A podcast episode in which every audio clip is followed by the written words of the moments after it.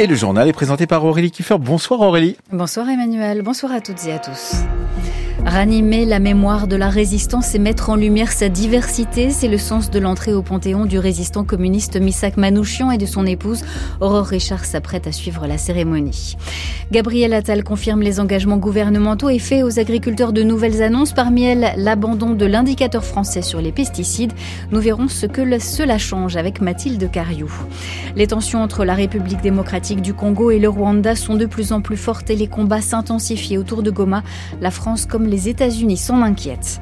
Et puis des otages détenus par le Hamas ont pu recevoir des médicaments à Gaza. C'est le fruit de négociations menées par le Qatar et la France, nous expliquera Étienne Monin. Je suis sûre que le peuple français et tous les combattants de la liberté sauront honorer notre mémoire dignement, écrivait Misak Manouchian peu avant sa mort. 80 ans après son exécution par les nazis au Mont Valérien, il est le premier résistant étranger et communiste à entrer au Panthéon. Ses cendres et celles de son épouse Mélinée, elle aussi résistante, vont être transférées dans la crypte et une plaque commémorative portera les noms des 23 camarades fusillés avec lui. Bonsoir Aurore Richard. Bonsoir. Vous êtes en direct du Panthéon pour assister à cette cérémonie présidée par Emmanuel Macron. Une cérémonie qui va bientôt commencer. On attend le chef de l'État d'ici une quinzaine de minutes. En tout cas ici sur le parvis du Panthéon, en haut de la rue Soufflot, tout le monde est installé en tribune. Face à nous, deux grands écrans ont été installés où l'on voit les visages de Missak Manouchian et de son épouse Mélinée Manouchian. Dans quelques minutes, donc, la cérémonie pourra commencer avec notamment la lecture de la lettre à Mélinée, la lettre écrite par Missak Manouchian à son épouse quelques heures seulement de son exécution le 21 février 1944. Et puis le cortège pourra ensuite remonter la rue Soufflot. Les cercueils du couple Manouchian seront portés, c'est important de le noter, par des soldats de la Légion étrangère, des étrangers qui ont choisi de se battre pour la France. Et ils incarnent ce qu'était Misak Manouchian, un Français de préférence, lui qui était d'origine arménienne et qui a choisi de s'engager dans la résistance. Pour cette remontée de la rue Soufflot, il y aura trois arrêts, trois chapitres de la vie de Misak Manouchian. D'abord, le génocide arménien dont il est rescapé mais qui a coûté la vie à son père. Ensuite, son arrivée en France et sa découverte de la culture française. Euh, ce moment sera illustré avec la lecture d'extraits de carnet de Misak Manouchian. Et enfin, la troisième étape, ce sera évidemment euh, son engagement dans la résistance. Euh, là, des enfants interpréteront la complainte du partisan. La présence d'enfants est aussi un symbole. Pour l'Élysée, cela doit apporter la dimension de transmission d'un héritage porté par Misak Manouchian, français par choix, par la volonté et par le cœur. Merci Aurore Richard en direct du Panthéon. Marine Le Pen a confirmé sa venue à cette cérémonie, ce que déplore le comité de soutien à la panthéonisation et les familles. Emmanuel Macron avait lui-même déclaré que les forces d'extrême droite seraient inspirées de ne pas être présentes. Le Rassemblement national est aussi la cible de Gabriel Attal. Le Premier ministre a donné ce matin une conférence de presse pour rassurer les agriculteurs à trois jours d'un salon de l'agriculture qui s'annonce particulièrement tendu pour le pouvoir en place. Le chef de l'État y est attendu samedi dès l'ouverture. Le président du RN, Jordan Jordan Bardella y sera lui dimanche et lundi. Mais dès aujourd'hui, tout en rappelant les engagements pris et en annonçant de nouvelles mesures sur lesquelles nous allons revenir, le chef du gouvernement s'en est largement pris à Marine Le Pen, Rosélie Lafarge. Le Premier ministre l'assure, il ne veut pas que le salon devienne l'otage des responsables politiques et particulièrement de ceux du RN. Effectivement, j'ai vu un certain nombre de déclarations de l'extrême droite et du Rassemblement national. Gabriel Attal suggère de s'affronter ailleurs. J'ai proposé à euh, Madame Le Pen d'en débattre. Invitation lancée hier soir dans le Figaro. Marine Le Pen rapidement décline et renvoie le Premier ministre vers Jordan Bardella. Il est tête de liste pour les européennes et président de son parti. Je ne suis ni tête de liste pour les européennes, c'est peut-être une annonce que je vous fais, ni président de mon parti. Je suis Premier ministre. Madame Le Pen est présidente du premier groupe d'opposition au Parlement. À ce titre-là, c'est avec elle qu'il est légitime que je débatte. Légitime et nécessaire, appuie le chef du gouvernement. Pour que Madame Le Pen puisse s'expliquer sur ces changements de pied incessants vis-à-vis de nos agriculteurs. En 2019, au Parlement européen, le Rassemblement national vote contre la PAC. En 2021, au Parlement européen, le Rassemblement national vote pour la PAC. Aujourd'hui, 2024, ils sont redevenus contre la PAC. Ils disent qu'ils soutiennent nos agriculteurs face aux crises, mais ils n'ont pas voté la loi sur l'assurance récolte. Madame Le Pen n'était même pas dans l'hémicycle pour voter la loi Egalim. Qui constitue quand même un progrès, même s'il doit être amélioré, pour nos agriculteurs. Gabriel Attal ne voit donc qu'une seule raison pour expliquer le refus de débattre de Marine Le Pen. Ça montre manifestement qu'elle n'est pas très à l'aise sur ces questions-là et qu'elle a peur que ça se voit. À moins de quatre mois des élections européennes, le match s'installe entre le Rassemblement national et des macronistes qui, à défaut d'avoir trouvé leur tête de liste, tapent sur leur adversaire, risquant, c'est la crainte d'un pilier de la majorité, de faire grimper encore un peu plus le RN dans les sondages qu'il domine aujourd'hui largement. Sur le fond, ce matin, Gabriel Attal a déclaré que l'agriculture faisait partie des intérêts fondamentaux de la nation. Il promet que l'objectif de souveraineté agricole et alimentaire sera inscrit noir sur blanc dans le futur projet de loi d'orientation agricole.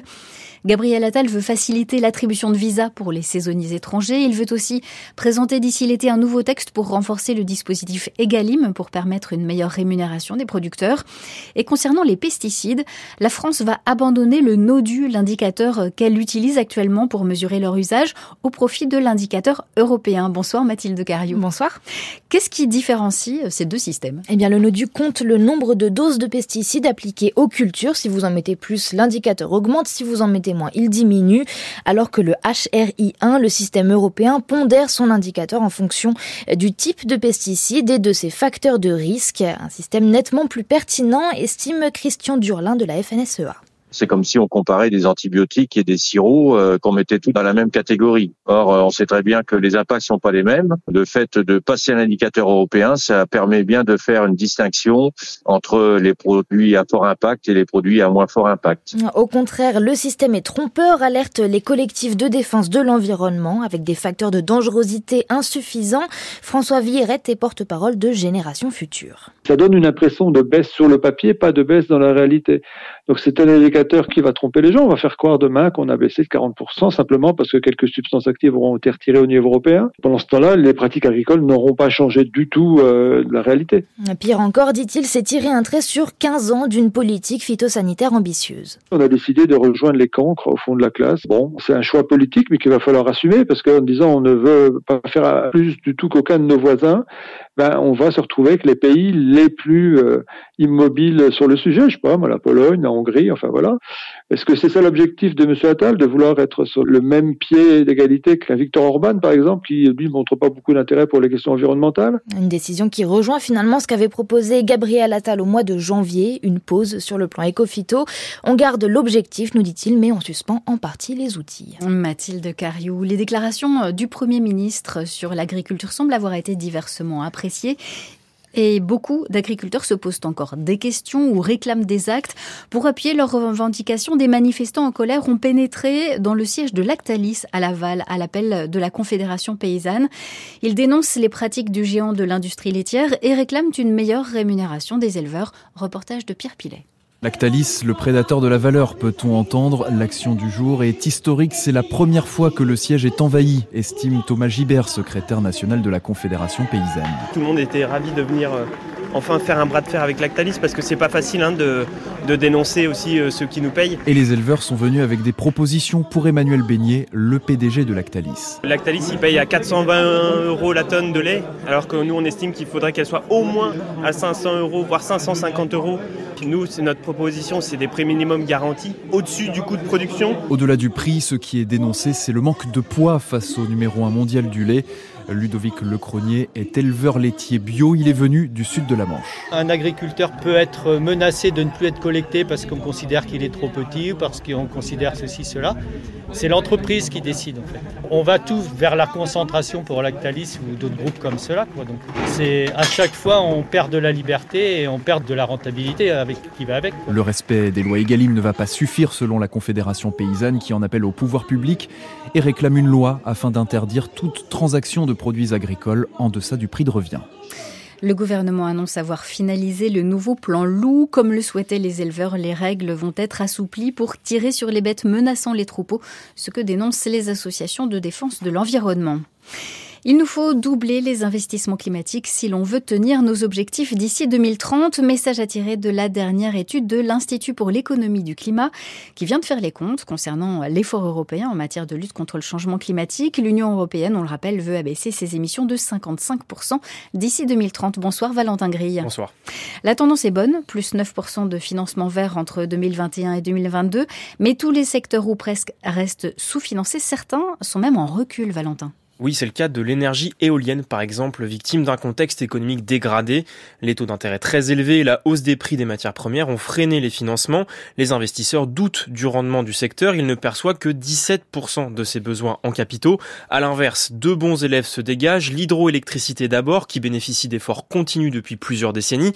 Les batteries électriques ensuite. Et là, c'est plutôt inédit. Les besoins de l'automobile ont convaincu les financiers et gouvernements. Les deux secteurs sont surfinancés par rapport à nos objectifs. L'Institut estime qu'il faudra en tout 813 milliards d'euros par an, soit 5% du PIB européen environ, mais aussi que l'Europe en met déjà la moitié sur la table. Il rappelle aussi que les subventions directes ou indirectes aux énergies fossiles représentent 290 milliards d'euros par an, les trois quarts du capital manquant chaque année à la transition écologique. Parmi les chèques les plus lourds à décaisser, on retrouve les voitures électriques, 79 milliards manquants, l'éolien, je l'ai dit, ou encore les réseaux électriques et ferroviaires, des infrastructures qui nécessitent une coordination à l'échelle européenne. Autre poste de dépenses, les rénovations thermiques et les pompes à chaleur où l'on progresse vite, investissement doublé entre 2020 et 2022. À noter que faute de données, l'Institut a dû écarter de son analyse l'industrie et l'agriculture. Gare néanmoins à ce que les gouvernements n'enterrent pas leurs ambitions pour des raisons budgétaires. Le ministre de l'économie Bruno Le Maire a annoncé dimanche soir des économies sur le dispositif MaPrimeRénov pour 1 milliard d'euros, ainsi que sur le fonds vert destiné aux collectivités pour 400 millions d'euros. L'Allemagne a de son côté supprimé début janvier le bonus écologique versé à l'achat d'un véhicule électrique. Valentin Grilly, à deux jours de la cérémonie des Césars, la septième édition du Marius de l'audiodescription a lieu ce soir au Centre national du cinéma à Paris. Elle doit justement récompenser les meilleurs audiodescripteurs des films nommés au César. Alors l'audiodescription, ce sont euh, ces informations permettant de rendre les films accessibles aux personnes aveugles ou malvoyantes. Et c'est tout un art puisqu'il faut en dire suffisamment mais pas trop non plus pour ne pas faire perdre le fil de l'action. Vous vous êtes intéressé à ce travail des audiodescripteurs Talita Thierro. Assise et concentrée devant ces deux écrans, d'une Cherville, audiodescriptrice, décrit le film Je verrai toujours vos visages de Jeanne Herry. Un an plus tard, Fanny rejoint Michel qui attend au volant d'une voiture. Elle a la quarantaine épanouie, des cheveux mi-longs avec une frange, un visage fin et souriant. Salut. Ah. Mais avant d'arriver à ce résultat, Dune Cherville fait un travail d'écriture. Donc j'ai mon film que je fais défiler et quand j'ai quelque chose de visuel à décrire, je m'arrête, je vais écrire ma phrase, je vais la tester, est-ce qu'elle rentre bien, est-ce qu'elle couvre pas les dialogues et ensuite je continue à dérouler le film comme ça, seconde, minute après minute et j'insère cette description. En gros, une minute de film, c'est une heure de travail pour un audiodescripteur. D'une Cherville décrit le décor, le paysage, les vêtements, le physique des personnages, mais pour recevoir le prix de la meilleure audiodescription, il faut savoir faire des choix. Tout n'est pas bon à dire selon Yasmina Crabière, aveugle et jurée du Marius de l'audiodescription. Par exemple, euh, un téléphone qui sonne, merci, on a entendu. Par contre, on peut, on ne sait pas forcément le téléphone de qui sonne. Et donc, l'audiodescription va nous dire euh, qui sont les personnages, quelle allure ils ont. C'est être immergé dans le film. Est-ce que vous avez suivi l'histoire? Est-ce que vous n'avez pas été perdu? Est-ce que l'audiodescription vous a aidé à la comprendre et à la suivre? Ou est-ce qu'elle vous a sorti parce qu'il y avait une faute de français, une erreur de personnage, euh, quelque chose que vous n'avez pas compris, un terme bizarre voilà. Aujourd'hui, plus de 90% des films sont proposés en audiodescription. Les Marius de l'audiodescription seront donc remis ce soir au CNL. Christophe Leribaud est nommé à la présidence du Château de Versailles. L'actuel président des musées d'Orsay et de l'Orangerie prendra son poste le 4 mars. Il va remplacer Catherine Pégard qui avait été renouvelée trois fois à ce poste. Après plus de quatre mois de guerre déclenchée par l'attaque du Hamas, le directeur général de l'Organisation mondiale de la santé affirme que la situation sanitaire et humanitaire dans la bande de Gaza est inhumaine et continue de se détériorer. Selon l'ONU, 2,2 millions de personnes, soit l'immense majorité de la population, sont menacées de famine. Malgré le chaos qui règne dans la bande de Gaza, les otages détenus par le Hamas ont bel et bien reçu les médicaments envoyés par la France en coopération avec le Qatar. 45 otages étaient été concernée par cette livraison. Après quelques semaines d'attente, elle a été confirmée aujourd'hui côté français. C'est à la fois un soutien pour les otages et un nouveau canal diplomatique, Étienne Monin. C'est la plus spectaculaire des initiatives françaises. Elle a été impulsée par un avocat international, membre du Forum des otages, David Sprecher, qui a eu le soutien total de l'Élysée. Les médicaments ont été achetés et conditionnés en France pour 45 otages, explique David Sprecher. Pour la plupart, d'abord, ce sont des médicaments pour des personnes qui souffrent de maladies chroniques, voire de maladies très graves, et qui ont absolument et impérativement besoin de leurs médicaments.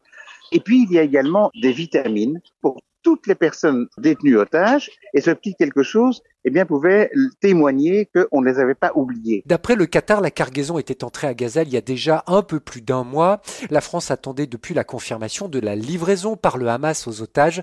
Elle est tombée hier et c'est un canal supplémentaire qui s'installe avec les preneurs d'otages, estime David Sprecher. On a réussi à établir pour la première fois un lien de communication avec le Hamas. C'est ce lien-là qui pourrait également servir ensuite dans les négociations pour euh, arriver à la libération des otages. En plus de cette initiative, des proches d'otages ont réussi à envoyer des médicaments à Gaza.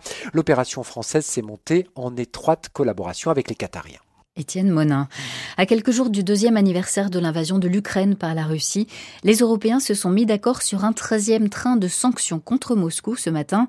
D'abord réticence, la Hongrie a finalement levé son veto, Angélique Boin.